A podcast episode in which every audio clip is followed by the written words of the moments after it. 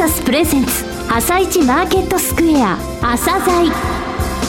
この番組は企業と投資家をつなぐお手伝い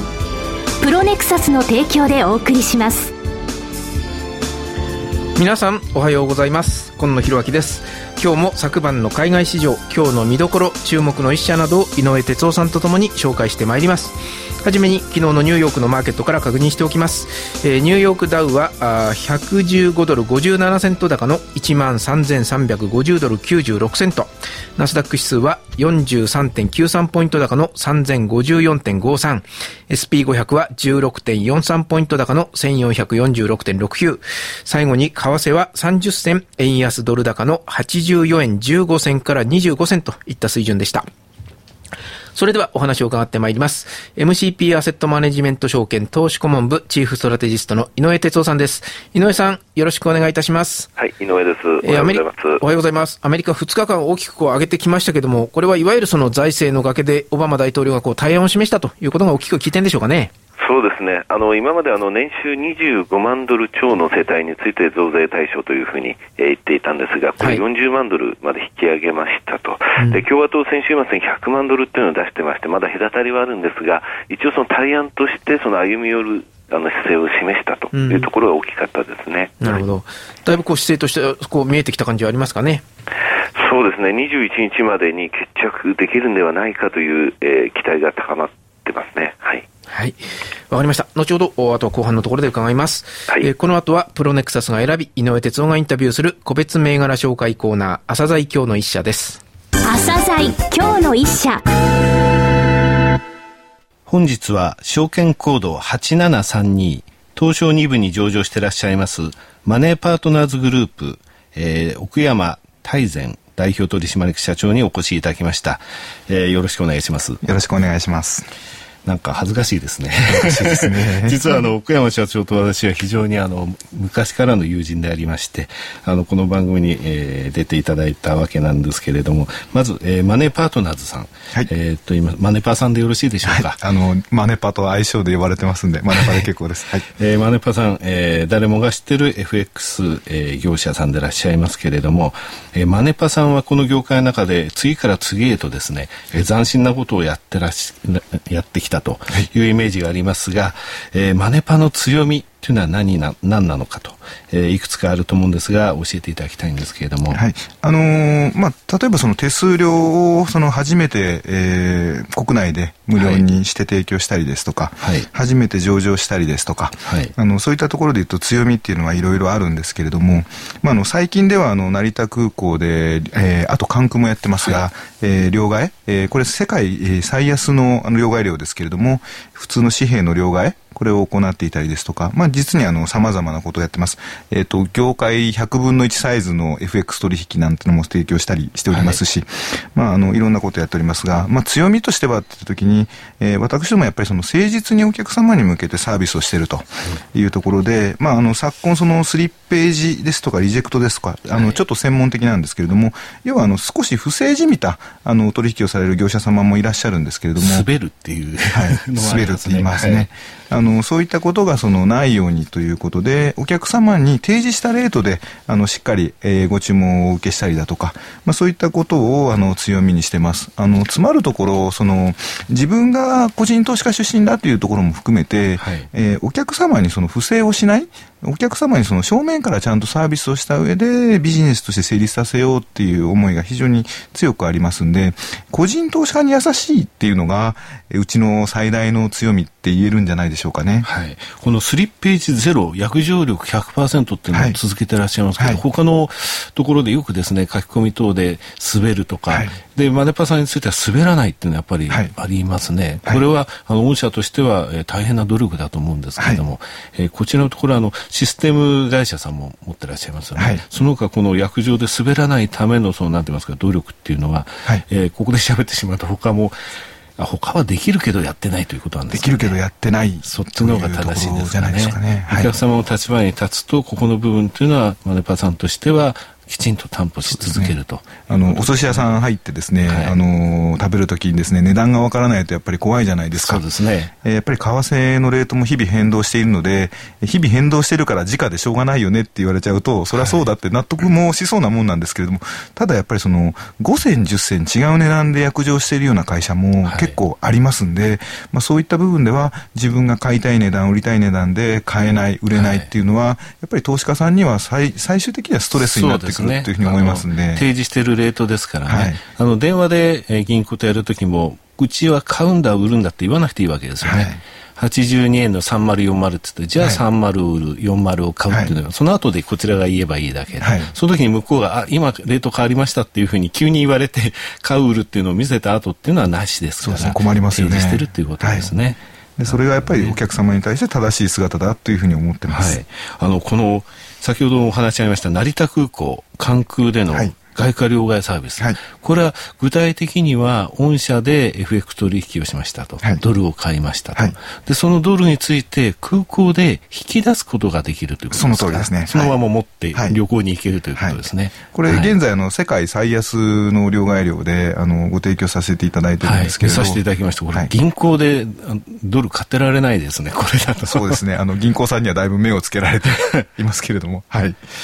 これあの大体一月どれぐらいの金額になるんですかね？あの、具体的にちょっと申し上げにくいんですけれども、はい、あの、数億円は、あの、毎月空港から、あの、お客様にご利用いただいてます。あの、人数で申せば、まあ、大体1000人まではいかないですけれども、はい、数百名のお客様が、毎月ですね、はい、あの、ご利用いただいてます。特にその、お盆ですとか、あるいはその、お正月の海外旅行シーズン、こういったところで、あの、最近ですと非常にあの、当社をご利用いただくお客様が増えているという、そういう状況になってます。これはあの、確かに投資家の立場には立ってると思うんですね。はい、ただ、御社のその収益っていう点でこれ、ほとんど寄与しないんじゃ逆座屋は逆座屋です。あの、はっきりで、あの、両替業務では、あの、儲かりません。はい。はい。ですけど、やはりその、外国為替に親しみを持っていただいたりですとか、はい、それがやっぱりその、お客様のその、投資のきっかけになっていただければな、っていうふうに思ってます。我々やっぱりそういったその、ロングテールで、あの、非常に多くの、あの、実需のお客様にもご利用いただく中で、しっかり業者として、あの、世の中にその、インフラとして認めていただきたいな、というふうに思ってまして、はい、FX っていうとどうしてもその、あの、怖いやつだよね、とか、ハイリスク、ハイリターンだよね、ってよく言われちゃうんですけど、実、実需でもご利用いただくお客様って非常にたくさん、あの、今はいらっしゃいますので、まあ、そういった、あの、問題ないところと気軽なところからご利用くださいっていうような形で、会社として大きくしていきたいな、っていうふうに思ってます。なるほど。はい。もっともっとお話お聞きしたいんですけれども、はい、えー、時間来てしまいました。リスナーに向けて一言、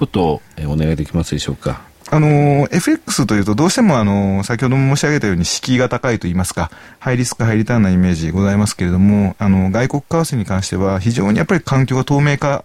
されつつありますので、ぜひ一度、あの、食わず嫌いではなく、えー、為替もやってみてくださいということとともにですね、えー、為替をやっていただくのではなく、おそらくこちらのリスナー様に関してということで言うと、当社の銘柄をぜひよろしくお願いしますと、えー、いうことだと思いますので、あの、これだけやっぱりその発展して、えー、かつですね、あの、将来性が見込まれる、えー、まあ、業界、えー、商品のですね、えー、これを主軸として取り扱っている大手企業でございますので、何卒当社の、えー、マネーパートナーズグループ8732の株式をですね、ぜひ、えー、よろしくお願いいたします。はい。えー、ロングバージョンの方が楽しみですね。はい。えー、本日は証券コード8732東証2部に上場していらっしゃいますマネーパートナーズグループさんにお越しいただき代表取締役社長でいらっしゃいます奥山大善様にお話をお聞きしました。ありがとうございました。ありがとうございました。なお今日の一社のロングバケーションロングバケーションの内容は番組のホームページでお聞きいただけます。企業ディスクロージャー IR 実務支援の専門会社プロネクサス。上場企業のおよそ6割2200社をクライアントに持つこれはアジア証券印刷の時代から信頼と実績を積み重ねてきたからこそ。さらにプロネクサスが目指すのは企業と投資家をつなぎ日本の株式市場を活性化させることです。プロネクサス私たちは個人投資家の皆さんを応援します。井上哲夫今日のストラテジー。それでは改めて井上さんにお話を伺ってまいります。えー、今日の相場どうご覧になりますか？今日というよりも強いですよね、強いですね。ここまでの動きが、はい。でアメリカの方先ほどあの2日間で200ドル以上上げたというのは、えあの言われましたけれども、えダウの25日移動平均もこれ2.85。